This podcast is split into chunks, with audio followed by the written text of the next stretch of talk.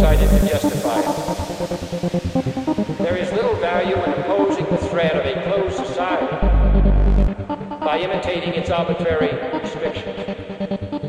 Even today, there is little value in ensuring the survival of our nation if our traditions do not survive with it.